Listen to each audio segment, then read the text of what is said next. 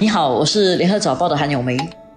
我是联合早报的杨萌。今天我们来讲一个刚刚出炉的消息吧，就是跨部门抗疫小组昨天开了记者会，又在宣布了一些消息，然后大家都在等着这个农历新年是不是可以更开放，可以对家人多一点人吃饭。坏消息是不行，因为这个奥密克戎的情况不可以说是不明朗，是它很明朗，但是它就是不安全，所以呢，这个农历新年政府不打算开放。就保持现有的姿态，但是也尽量不收紧。所以五个人吃饭照样五个人吃饭，但是不会开放到八个人，但是暂时也不会收紧到不能够出外吃饭。他们的原因主要是说奥密克戎没有这么危险，也可能也不会有这么多重症啦。根据国际的经验，但是毕竟它的规模是很大的。比如说，他们预测说我们可能每天会看到一万五千起病例那么多是。德尔塔当时最多一天五千多起病例的整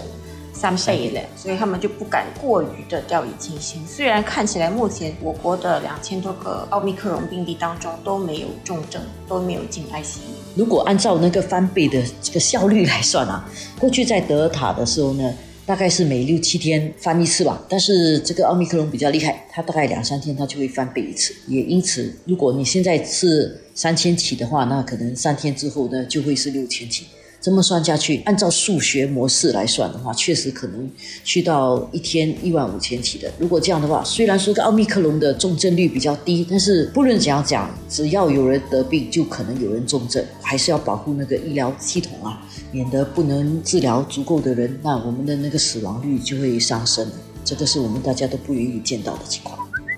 你现在那个接种情况就变成非常值得注意，因为我记得王以康部长他举的例子就是说骑脚车嘛，然后你两边的那个刹车剂，一边是防范措施，另外一边呢就是疫苗。现在疫苗的政府昨天提出了一个算法，一个系列的疫苗小期大概是两百七十天，这个计算其实老实说搞了半天，我们也要花一点时间去思考，但是我们要记得几个日期。就是如果你在二零二一年五月二十日之后没有打过任何追加剂的话呢？那你在今年的二月十四日之后，你就会疫苗失效。就是你的 Trace Together 上面可能就是显示你没有打过疫苗。对。然后你就没有办法进入商场，或者是餐馆，或者是图书馆，或者是任何需要你打过疫苗的地方。对。就是你的行动不再这么自由了，也是受这个疫苗的差异化措施的影响了。那这么一来呢，就让我们记得啊，如果我们五月二十日之后，假设我五月二十一日打了这个追加剂，然后之后我就没有再打任何追加剂的话，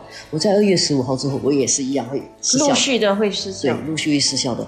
我觉得这个 trace together 其实应该要有多一个功能呐，就是除了跟你讲你现在有效之外，其实应该告诉你是什么时候失效。那至少你看到那个日子啊，你会记得去打追加剂。可能 trace together 的工程师们应该去加这个功能比较好。而且不能说等到最后一分钟，因为比如说现在有些小孩开始接种哦，有一些家长是观望的态度，说我要不要是做第一个，或者再等一等。部长的意思是你可以等，但是奥密克戎不会等，万一到你。你要去预约到的时候去打的时候，每日的病例已经很多，社区病例已经很多了的时候，然后你再去打，可能还要等十四天，等一个疫苗生效，可能到时候有一点太迟了，所以你要把这方面的风险考虑在内。对，尤其是新年转眼就来了嘛，到时的那个人与人之间的互动会比较多，如果得了病才来后悔的话，那就很来不及了。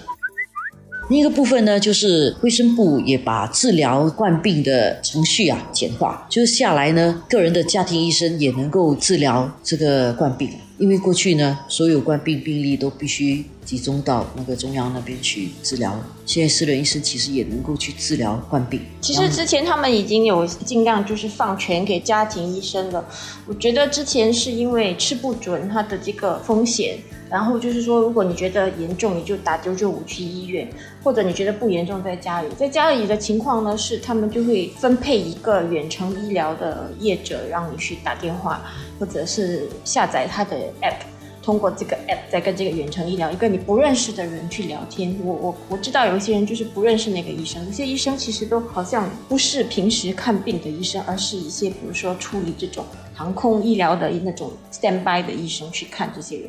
但是后来他们就觉得说，哎，其实家庭医生应该更了解你的情况才对。其实你都已经去家庭医生那边做了一个 PCR 检测，他就应该跟你跟进才对。所以他们现在是正式的放权给家庭医生说，OK，如果他觉得你的情况很轻微，他可能就给你一个五天 MC 在家里休息，然后你有什么事就这段期间可以去找他，而不是找那个远程医疗医生。我相信这一点呢，是跟这个预测奥密克戎的病例会增加有关的。因为你想想，如果一天真的是激增到一万起的话，那个电话会打爆了。所以家庭医生诊所就能够看病的话，那可以就近治疗。而且奥密克戎的情况是，如果大家都打了疫苗的话，得病的话休息可能会比较快恢复了，就不会。得重病，所以这样的一种治疗方法不能够保证完全没事，但是这个是能够照顾到最多人的一种方式。所以下来大家检查一下家里附近啊，哪里有这个诊疗所？因为有些人很少在家里附近看医生的，就到公司附近看医生。